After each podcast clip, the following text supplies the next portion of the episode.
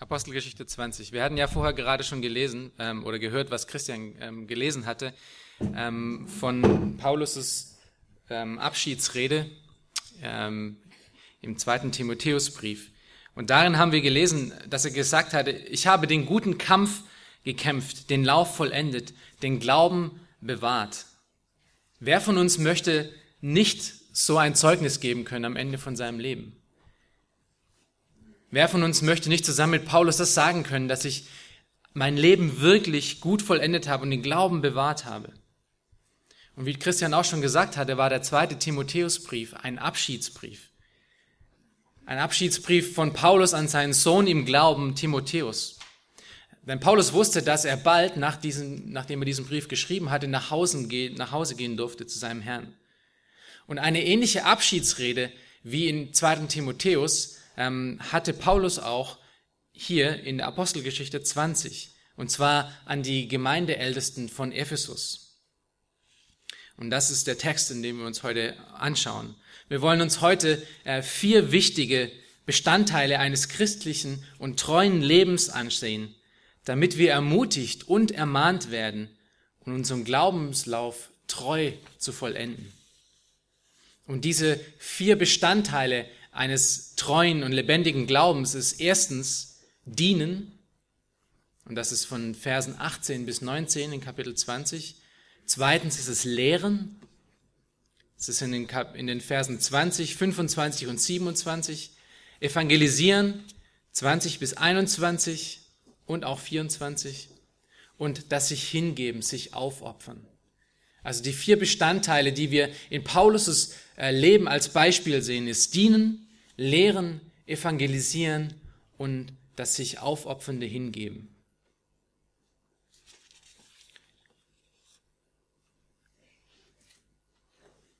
Lass uns in Vers 18 beginnen. Hier schreibt Paulus Folgendes. Ihr wisst, wie, wie mich vom ersten Tag an wie ich mich vom ersten Tag an, als ich, in Asi, als ich Asia betrat, die ganze Zeit unter euch verhalten habe. Und dann Vers 19, dass ich dem Herrn diente mit aller Demut unter vielen Tränen und Anfechtungen, die mir widerfuhren durch die Nachstellungen der Juden.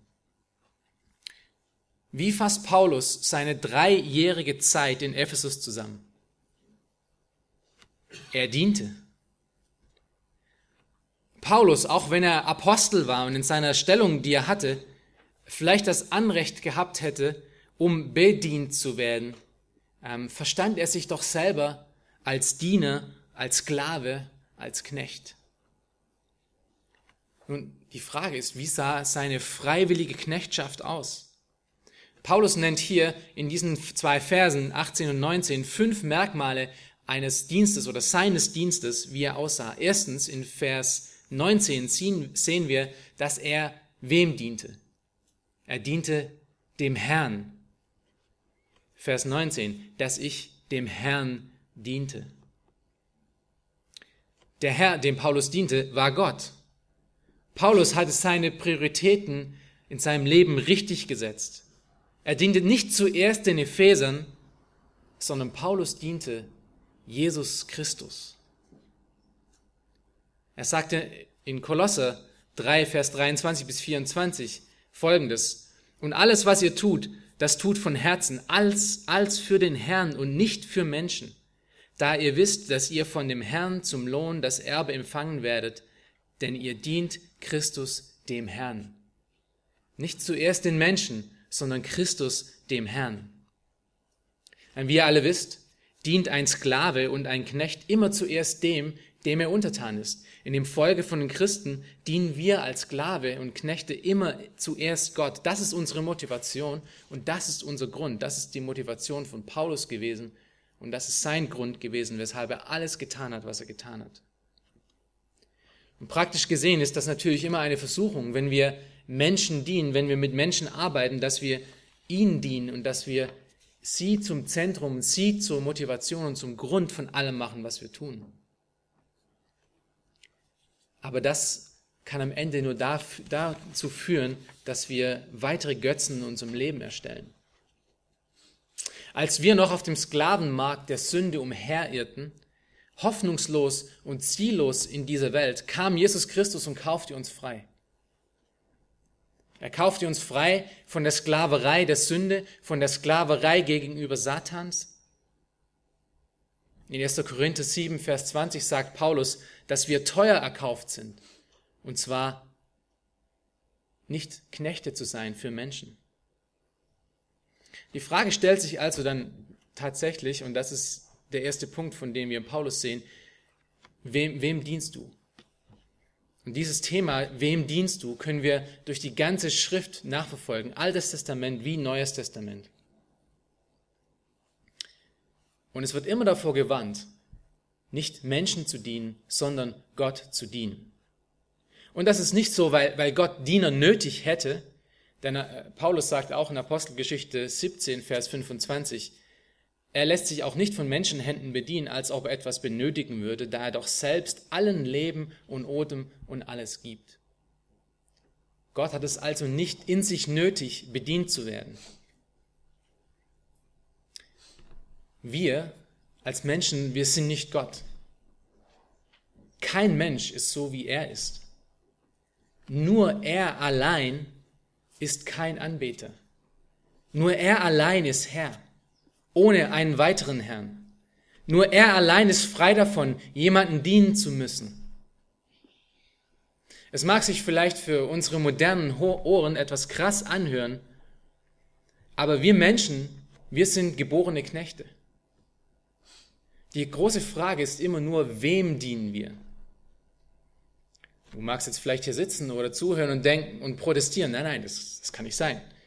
Aber denk mal darüber nach. Selbst wenn du überzeugt davon bist, wirklich überzeugt davon bist, dass du absolut frei bist, wenn du keine Autorität anerkennst und äh, nur äh, keine Regeln und, und keine Maßen der Gesellschaft lebst, bist du dann wirklich frei?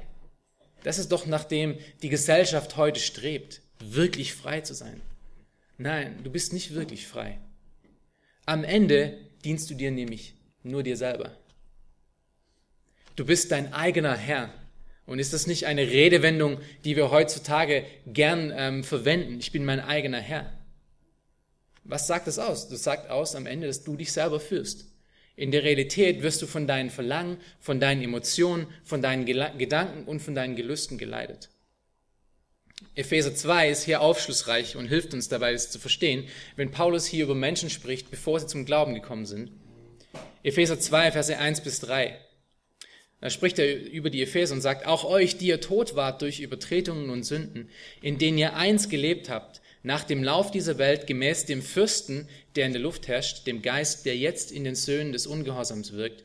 Unter ihnen führten auch wir alle einst unser Leben in den Begierden unseres Fleisches, indem wir den Willen des Fleisches und der Gedanken taten, und wir waren von Natur Kinder des Zorns, wie auch die anderen. Die Bibel hat eine schlechte Nachricht für dich.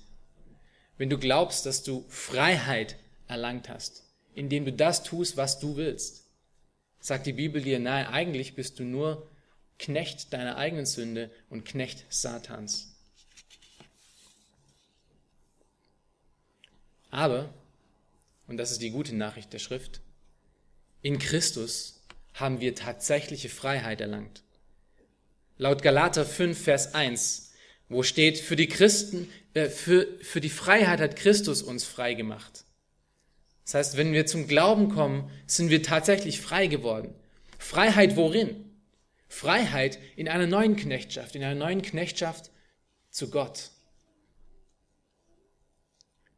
Es ist eine Freiheit, zu der wir erschaffen worden sind, nämlich Sklave dessen zu sein, der selber gut und selber Leben ist. Nicht mehr nur Sklaven zum Tod und Sklaven unserer eigenen Sünden, sondern Sklaven zu, zu etwas Gutem.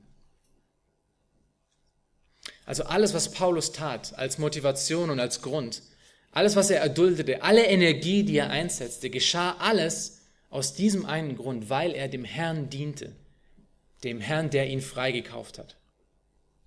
Und dass sich Paulus als Sklave Christi sah, äh, können wir überall in der Schrift lesen. Wir sehen das in Römer 1, Vers 1, in Galater 1, Vers 10, in Kolosser 1, Vers 7, Vers, ähm, äh, Kapitel 4, Vers 7, in Titus 1, Vers 1. Das war Paulus' Motivation. Er verstand sich als Knecht, als Sklave Gottes. Und das ist das erste Merkmal seines Dienstes.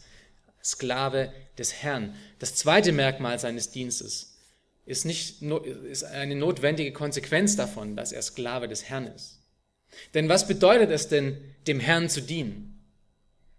Bedeutet es, sich für sein Leben lang in sein Zimmer einzuschließen und nur die Bibel zu lesen und zu beten? Ist das, was wir in der Schrift lesen? Nein. Sklave Gottes zu sein bedeutet es vielleicht jeden Sonntag in der Gemeinde zu sein, sich eine Predigt anzuhören und sich dann über seine Errettung zu erfreuen? Auch, aber nicht nur. Dem Herrn zu dienen bedeutet, was wir in der Schrift immer und immer wieder lesen, bedeutet für andere da zu sein, anderen Menschen zu dienen. Und das ist der zweite Punkt. Paulus, Paulus' Dienst war nicht nur dem Herrn, sondern er diente auch anderen Leuten. Paulus tat alles, was er tat, aus der Liebe zu Gott. Es war der Antrieb, der es der ihn gab, zu lieben, Menschen zu lieben, die er vielleicht sonst nicht in so einer Art und Weise lieben würde. Und wir lesen das in 2. Korinther 5, Vers 13, wo er folgende sagt, denn wenn wir je außer uns waren, so waren wir es für Gott. Wenn wir besonnen sind, so sind wir es für euch. Denn die Liebe des Christus drängt uns, da wir von diesem überzeugt sind, wenn einer für alle gestorben ist, so sind sie alle gestorben. Und wir werden später noch ein bisschen mehr darüber hören, wie Paulus die Epheser geliebt hatte und wie er für sie da war. Aber hier müssen wir einmal ganz kurz Pause machen und uns wirklich ernstlich fragen. Wenn wir sagen, dass wir Gott lieben, aus Liebe zu ihm, wie sieht es dann in unserer Realität aus? Wie sieht unsere Realität aus, wenn wir sagen, dass wir Gott lieben? Haben sich unsere Beziehungen so verändert oder sind wir noch dieselben selbstverliebten Menschen geblieben? Wie übersetzt sich die Liebe Gottes in mein alltägliches Leben? Liebe ich andere mehr als mich selbst oder lebe ich nur mich selbst? Das ist eine ernsthafte Frage, die ihr euch stellen müsst. Paulus diente aus der Liebe Gottes heraus anderen Menschen. Weshalb dienst du, wenn überhaupt? Eine dritte Art und Weise, wie Paulus diente, ist, dass er mit aller Demut diente. Wir lesen das in Vers 19 weiter. Dass ich dem Herrn diente mit aller Demut. Nun, wieso ist das wichtig zu erwähnen? Weil Stolz das genaue Gegenstück von Demut ist. Und Stolz ist eines der gottlosesten Eigenschaften, die es nur gibt. Demut ist ein Zeichen davon, dass Gott am Werk ist und somit auch ein wichtiges Merkmal für Christen.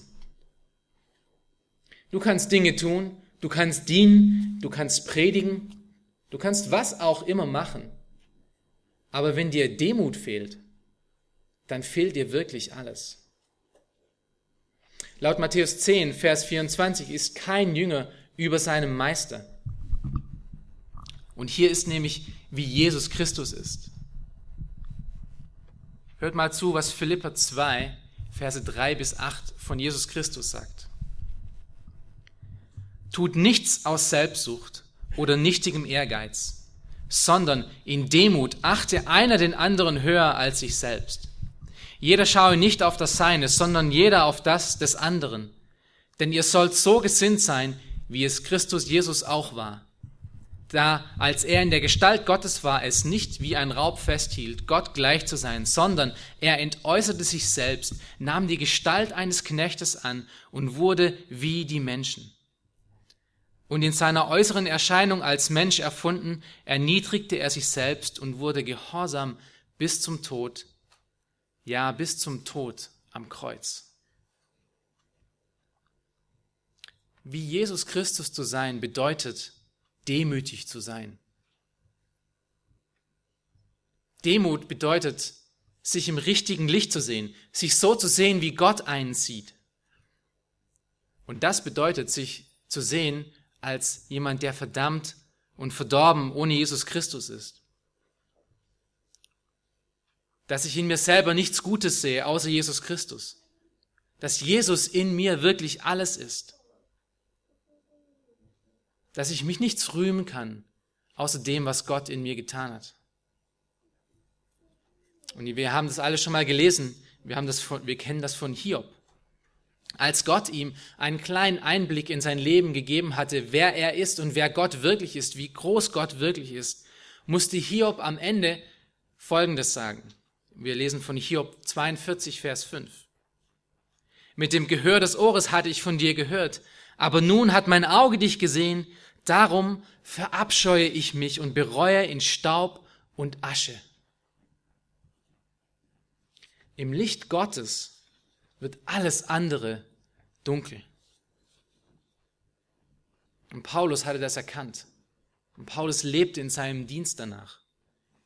In Dienen achtete er sich nicht selber als wertvoll, sondern sein Wert war das, was Gott an ihm getan hatte. Und er deutete nicht andere auf sich, sondern er deutete andere immer auf Christus selber hin. Wir lesen das weiter auch in 1. Korinther 3, Vers 5, wo er sagt, wer ist denn Paulus und wer ist denn Apollos? Was sind sie anders als Diener, durch die ihr gläubig geworden seid, und zwar wie der Herr es jedem gegeben hat? Oder in 2. Korinther 3, Vers 5. Nicht, dass wir von uns selbst aus tüchtig wären, so dass wir uns etwas anrechnen dürften, als käme es aus uns selbst, sondern unsere Tüchtigkeit kommt von Gott. Das ist wahre Demut.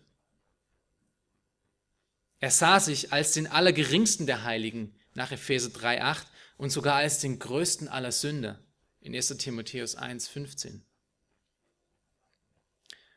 Lass mich dich mal fragen, wie sieht es bei dir aus? Weshalb tust du, was du tust?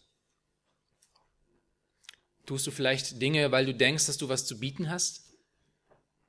Weil du ein Verständnis hast?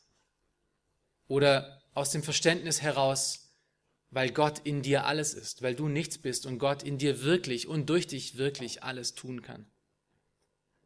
Auf wen verlässt du dich im Dienst? Wer ist dein Maßstab? Wer ist deine Weisheit? Das bringt uns nun zur vierten Art und Weise, wie Paulus' Dienst aussah. Und das ist in Vers 19. Er diente in Barmherzigkeit.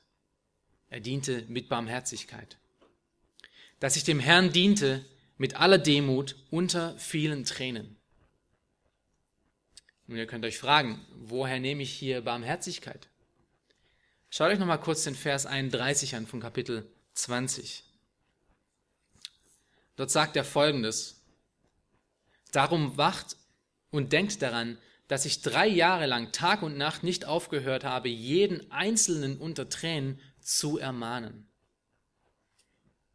Paulus war so um das Wohl, um das geistliche Wohlergehen der Epheser bemüht und besorgt, dass er sie sogar unter Tränen ermahnen und ermuntern musste. Es war aber nicht nur, dass Paulus' Herz brach für die Leute, die er diente, sondern sein Herz brach auch für die Ungläubigen, die ständig und beständig äh, das gute Evangelium, was er ihnen lehrte, ablehnten. Und ihr könnt das nachlesen in, in Römer 9, Verse 2 bis 3. Paulus wusste, wie herrlich und glorreich und erlösend Gott ist.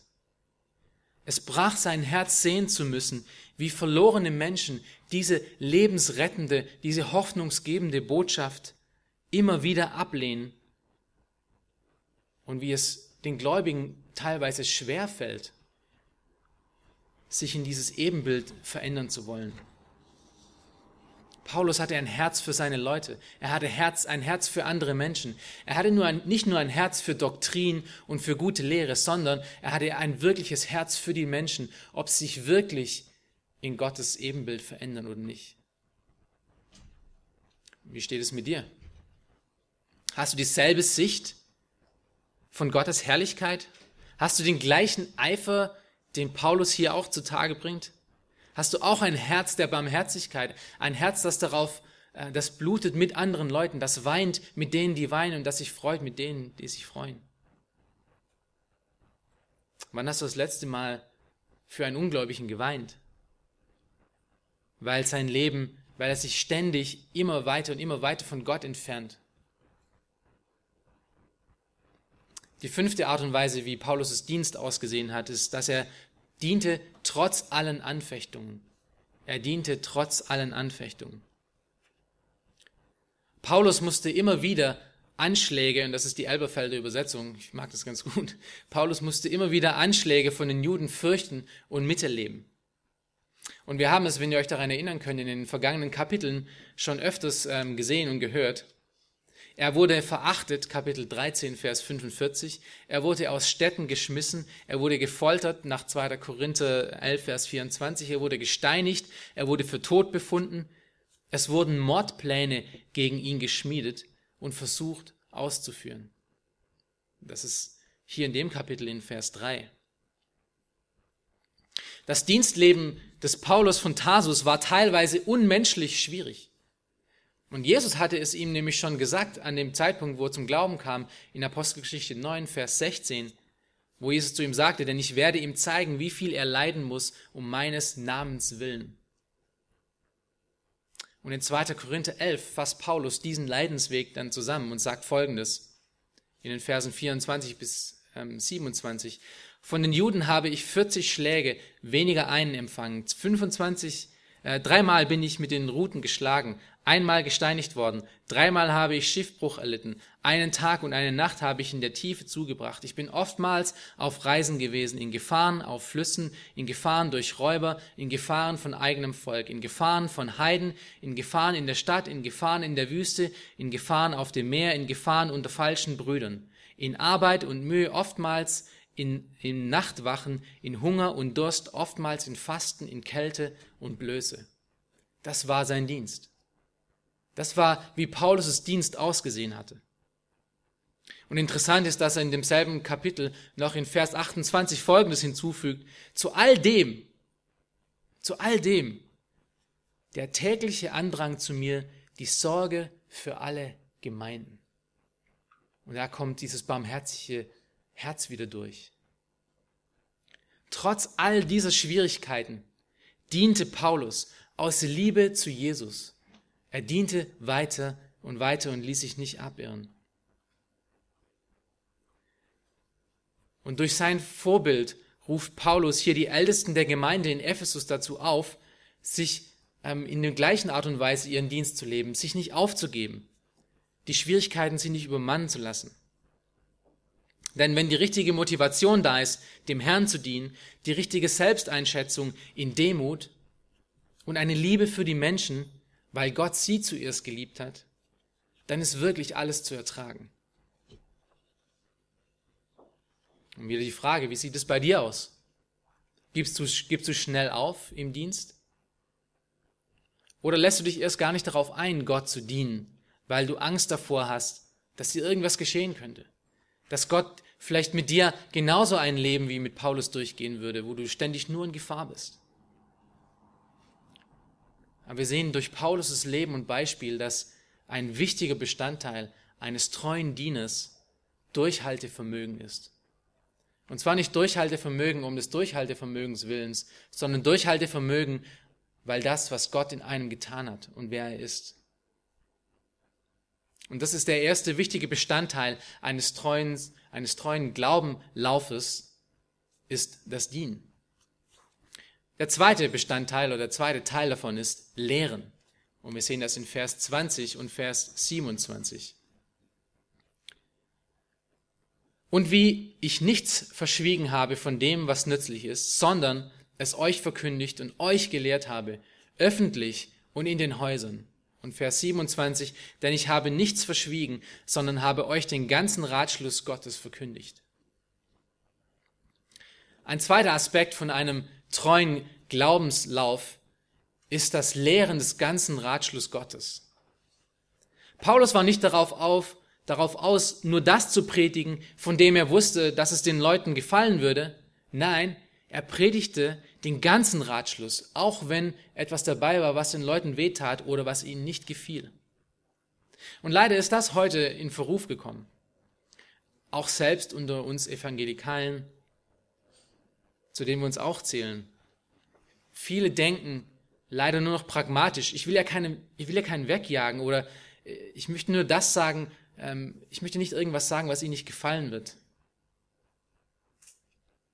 Sich nicht nur, sich nur auf Themen zu beschränken, von denen man weiß, dass sie sicher sind und dass sie äh, kein, äh, dass sie kein treues, äh, dass, dass sie keinen Menschen äh, verletzen würden, ist kein treues Lehren, sondern ist von Menschenfurcht beeinflusst.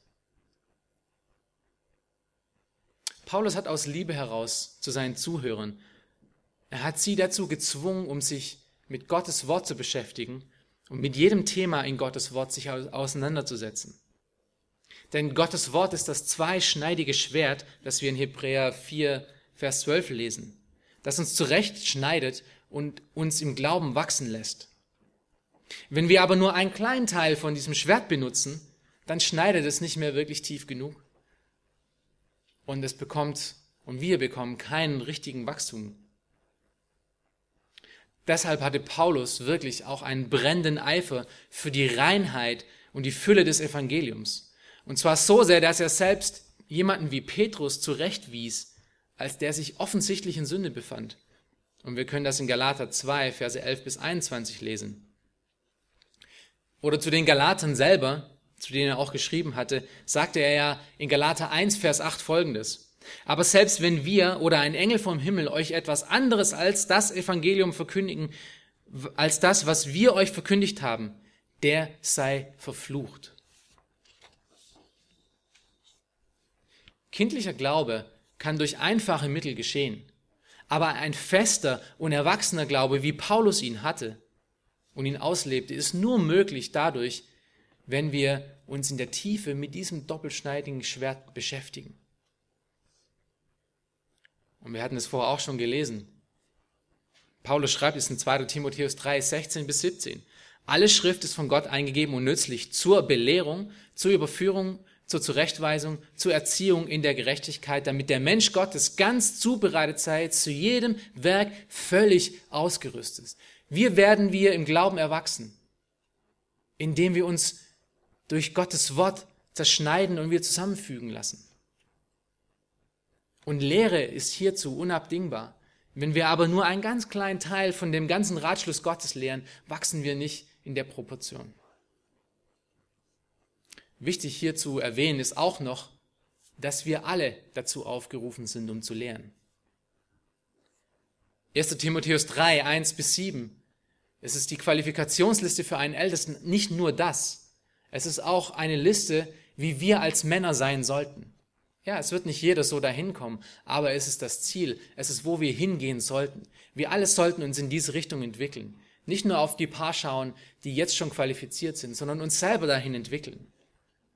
Und dann auch noch Titus 2, wo wir lesen, wo wir davon lesen, dass äh, Paulus auffordert, dass ältere Frauen, jüngere Frauen auch lehren. Frauen sollen auch lehren. Andere Frauen lehren. Und es gibt noch weitere Beispiele dafür, aber der Punkt ist klar. Lehre ist ein wichtiger Teil des Wachstums eines Christen. Und somit ist die Fähigkeit zu lehren, in welcher Form auch immer, ein wichtiger Bestandteil von einem treuen Christen. Und das setzt natürlich Sitzfleisch voraus. Es setzt einen Hunger für Gottes Wort voraus und der Wille, sich wirklich in der Tiefe mit Gottes Wort zu beschäftigen. Und wie ist es bei dir? Hast du dieses Sitzfleisch? Hast du diesen Hunger?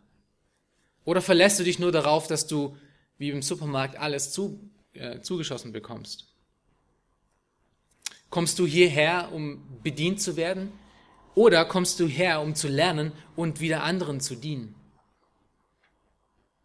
Bist du so in Gottes Wort in der Tiefe, beschäftigt und beschäftigt es, dich das dermaßen, dass du aus deinem Überfluss heraus anderen helfen und anderen Menschen aufbauen kannst, weil du dich so mit der Schrift auskennst. Auch hier über dieses Thema lässt sich eigentlich einen ganzen Sonntag schon alleine predigen.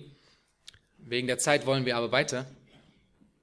Das bringt uns nun zu dem dritten Bestandteil eines treuen Glaubenslaufes. Und das ist das Evangelisieren. Das Evangelisieren. Verse 20 bis 21 und Vers 24. Und wie ich nichts verschwiegen habe von dem, was nützlich ist, sondern es euch verkündigt und euch gelehrt habe, öffentlich in den Häusern, indem ich Juden und Griechen die Buße zu Gott und den Glauben an unseren Herrn Jesus Christus bezeugt habe. Und Vers 24. Den Dienst, den ich von dem Herrn Jesus empfangen habe, was ist der Dienst? Nämlich das Evangelium der Gnade Gottes zu bezeugen. Und lass mich mal von Anfang an gleich Folgendes sagen. Evangelisation ist nicht optional. Es ist nicht irgendwie der nächste Schritt in meinem geistlichen Wachstum. Irgendwann vielleicht mal. Wenn ich mal Zeit habe. Wie wir vorher schon gelesen haben in 2. Korinther, Vers, in 2. Korinther Kapitel 5, war es die Liebe Christi, die Paulus dazu zwang, regelrecht die frohe Botschaft nach außen zu tragen und zu teilen. Und im Gegensatz zu so vielen Menschen schämte er sich dieses Evangeliums nicht. Wir lesen das in Römer 1, 16 bis 17. Denn ich schäme mich nicht des Evangeliums von Christus, denn es ist Gottes Kraft zur Errettung für jeden, der glaubt, zuerst für den Juden, dann auch für den Griechen. Denn es wird darin geoffenbart die Gerechtigkeit Gottes aus Glauben zum Glauben, wie geschrieben steht, der Gerechte wird aus Glauben leben. Wer davon überzeugt ist, dass das Evangelium diese Kraft hat und wer diese Kraft selber in seinem eigenen Leben er, ähm, ähm, erfahren hat, der wird evangelisieren. Und wer das nicht tut, muss sich fragen, ob es sich irgendwie noch schämt oder sich selbst mehr liebt als andere oder von Gottes Liebe nie wirklich was erfahren hat. Für Paulus war das Evangelisieren so wichtig wie das Atmen selbst. So sagt er zum Beispiel in 1. Korinther 9, Vers 16, und wehe mir, wenn ich das Evangelium nicht verkündigen würde. In Römer 9, Vers 3 sagt er dann noch, denn ich selbst, ich habe gewünscht, durch einen Fluch von dem Christus entfernt zu sein für meine Brüder, meine Verwandten nach dem Fleisch. Paulus würde selbst seine Errettung aufgeben, wenn seine Brüder im Fleisch, die Juden, zum Glauben kommen könnten.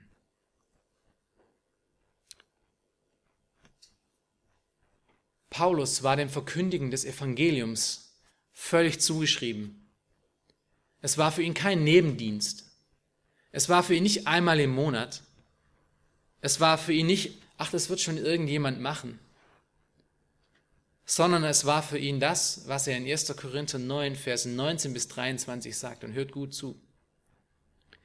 Denn obwohl ich frei bin von allen, habe ich mich doch allen zum Knecht gemacht, um desto mehr Menschen zu gewinnen.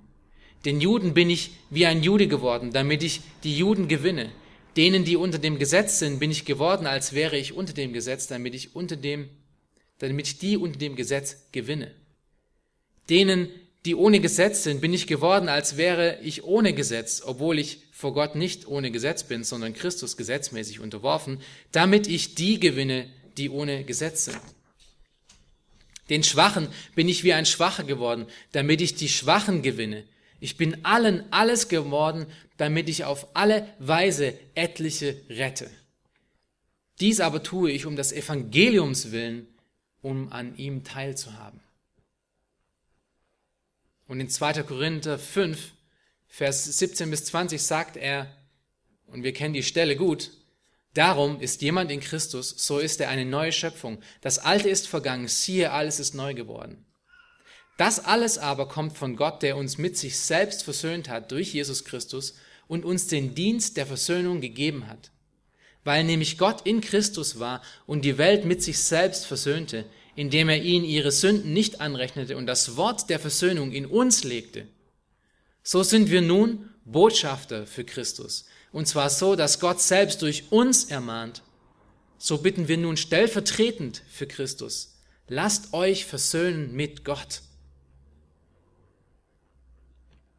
Paulus sah unseren, nicht nur seinen, sah unseren Auftrag als Christen auf Erden, Botschafter für Christi zu sein. Lasst euch versöhnen mit Gott in Vers 20 ist der Ruf des Evangeliums. Und in Vers 21 spricht er dann noch darüber, wie das Evangelium aussieht. Denn er hat den, der von keiner Sünde wusste, für uns zur Sünde gemacht, damit wir in ihm zur Gerechtigkeit Gottes würden. Ein Christ zu sein bedeutet zu evangelisieren. Das ist wie das Wasser für den Fisch. Es gehört einfach unzertrennlich zusammen. Das Evangelium muss mindestens vier Teile haben, wenn wir es mit anderen teilen. Der eine Teil ist, wir sollten darüber sprechen, wer Gott ist, dass er heilig, gerecht, vergebend, aber auch richtend ist. Der zweite Teil ist, wer wir als Menschen sind, dass wir gefallen und von Gott getrennt sind. Der dritte Teil ist, dass wir über Sünde reden sollen, was Sünde ist, dass es allumfassend ist, dass, es, äh, dass jeder ausgeliefert ist, dass das unser Problem vor Gott ist, dass es bedeutet, nicht so wie Gott zu sein. Und der vierte Teil, dass wir über die Lösung sprechen von all dem, über Jesus Christus, wie er am Kreuz stellvertretend für uns gestorben ist, um uns freizukaufen aus dem Sklavenmarkt der Sünde zur Umkehr, zur Buße, zu Gott hin. Es ist das Evangelium der Hoffnung, ein, ein Evangelium für die hoffnungslose Welt. Hoffnung für die hoffnungslose Welt. Aber ich weiß, ich weiß es von mir leider auch manchmal, dass ich diese Botschaft lieber zu Hause oder in der Gemeinde lasse. Aber da gehört sie nicht hin. Sie gehört nach außen. Ihr müsst euch, und da schließe ich mich wirklich auch mit ein, wirklich fragen, inwieweit unsere, wir unsere Errettung verstanden haben, wenn wir nicht damit beschäftigt sind, um diese Botschaft an die Menschen zu, zu, äh, zu bekommen, die keine Hoffnung haben. Die Leute um uns herum sterben, wie wir eigentlich auch einst am Sterben waren und Gott uns geholt und gezogen hat. Hast du wirklich Gottes Liebe und Vergebung erfahren? Hast du erkannt, dass Gott dich liebt, indem er seinen Sohn für dich am Kreuz hat sterben lassen? Und hast du das wirklich verstanden, dass es ein freies Geschenk war, dass du nichts dafür getan hast? Dass du es einfach so frei annehmen durftest? Dass Gott seinen, seinen treuen Diener, seinen Sohn benutzt hat, um für dich Leben zu erwirken? Und dass Gott jemanden anderen dazu benutzt hat, um dir diese Botschaft zu bringen? damit du leben darfst. Und du? Was tust du damit?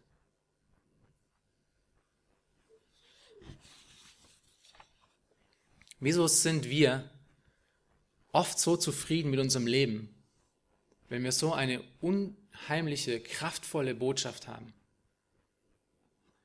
Eine Botschaft, die die unwissenden und sterbenden Menschen um uns herum unbedingt hören müssen. Und zwar als Expressbrief. Ein Christ, der seine Errettung wirklich verstanden hat, ist ein Evangelist, ohne dazu gezwungen zu werden. Und das bringt uns nun zum letzten Bestandteil eines treuen Glaubenslaufes. Und das sich aufopferungsvoll hingeben, sich aufopferungsvoll hinzugeben. In Versen 22 bis 25. Und da steht folgendes. Und siehe, Jetzt reise ich gebunden im Geist nach Jerusalem, ohne zu wissen, was mir dort begegnen wird.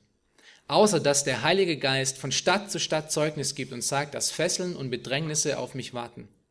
Aber auf das alles nehme ich keine Rücksicht. Mein Leben ist mir auch selbst nicht teuer. Wenn es gilt, meinen Lauf mit Freuden zu vollenden und den Dienst, den ich von dem Herrn Jesus empfangen habe, nämlich das Evangelium der Gnade Gottes zu bezeugen. Und nun siehe, ich weiß, dass ihr mein Angesicht nicht mehr sehen werdet, ihr alle, bei denen ich umhergezogen bin und das Reich Gottes verkündigt habe. Ein treuer Glaubenslauf ist ein Lauf, der nicht für sich selbst lebt, sondern mit einer festen Überzeugung auf das Ziel zugeht, was vor ihm liegt, Jesus Christus. Paulus diente und evangelisierte zu seinem weltlichen Nachteil. Er lebte gebunden im Geist, was bedeutet, er ist geistgeführt gewesen. Aber er hielt sein irdisches Leben nicht für teuer. Er setzte sein ganzes Leben ein, damit das Evangelium der Gnade bezeugt werden wird in der ganzen Welt. Und das brachte ihm Freude. Nicht mehr Zeug, nicht ein neues Auto, nicht irgendwelche, äh, nicht noch ja, irgendwelche anderen Dinge, die in dieser Welt sind, Aber die Krankheit, gerade auch der westlichen Welt, in der wir leben, ist ja, dass es alles für uns ist. Wir lesen es jeden Tag in der Zeitung, wir, wir hören es in den Nachrichten, wir, hören es in, äh, wir lesen es in den Werbungen.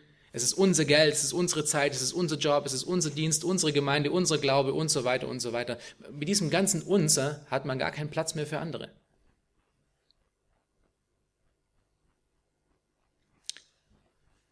Paulus, obwohl er wusste, dass es ihm große Schwierigkeiten bereiten würde, hatte er seinen Blick auf das Ziel gesetzt und er diente allen mit vollem Herzen, auch wenn es sein Nachteil bedeuten würde.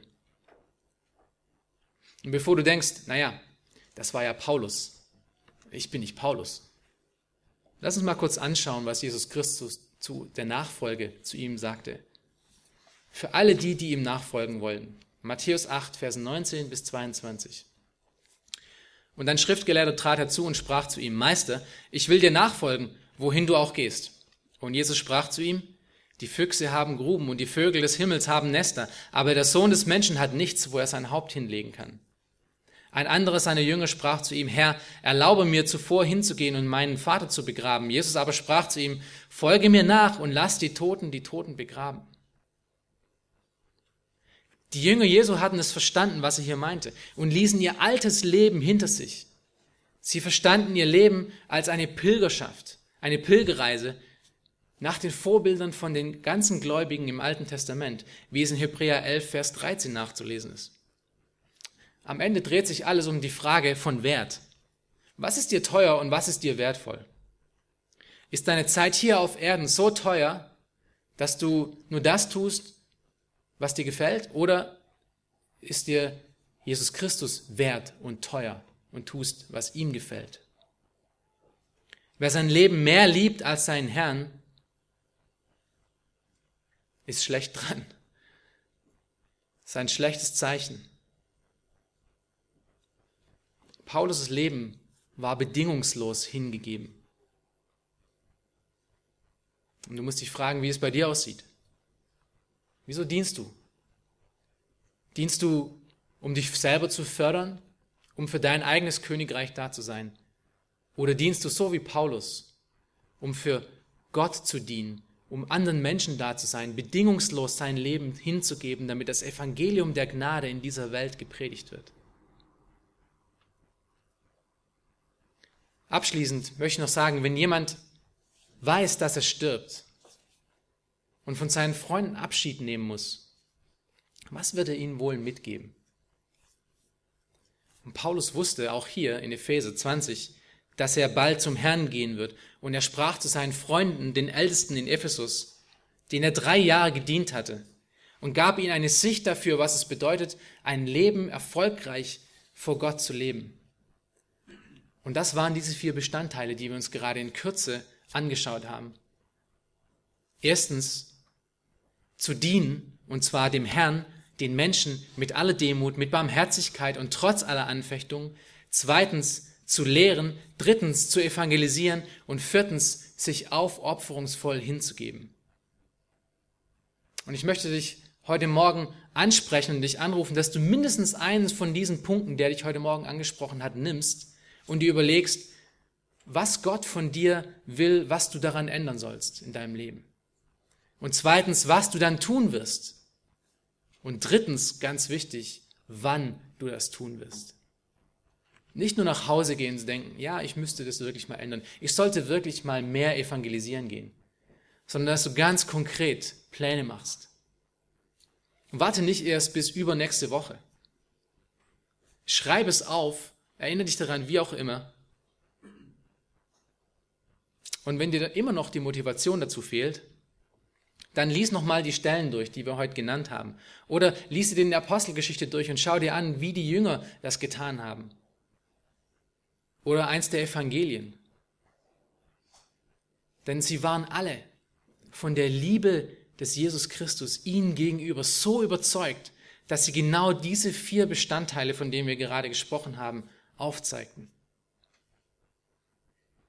Und ihr wisst ja, dass eigentlich fast keiner von denen einen natürlichen Tod gestorben ist, sondern alle wurden wegen ihrer Hingabe hingerichtet.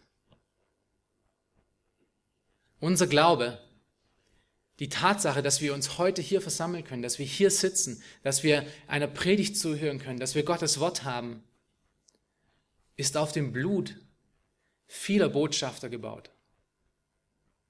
Lasst uns damit nicht leichtfertig umgehen, indem wir diese Botschaft einfach vor uns hinknallen und in die Gemeinde kommen, nur um uns selber zu dienen. Lasst uns einen Dienst wie Paulus nachgehen, ein Dienst, der diese vier Bestandteile hatte, über die wir gerade gesprochen haben. Amen. Lasst uns mal noch aufstehen und beten.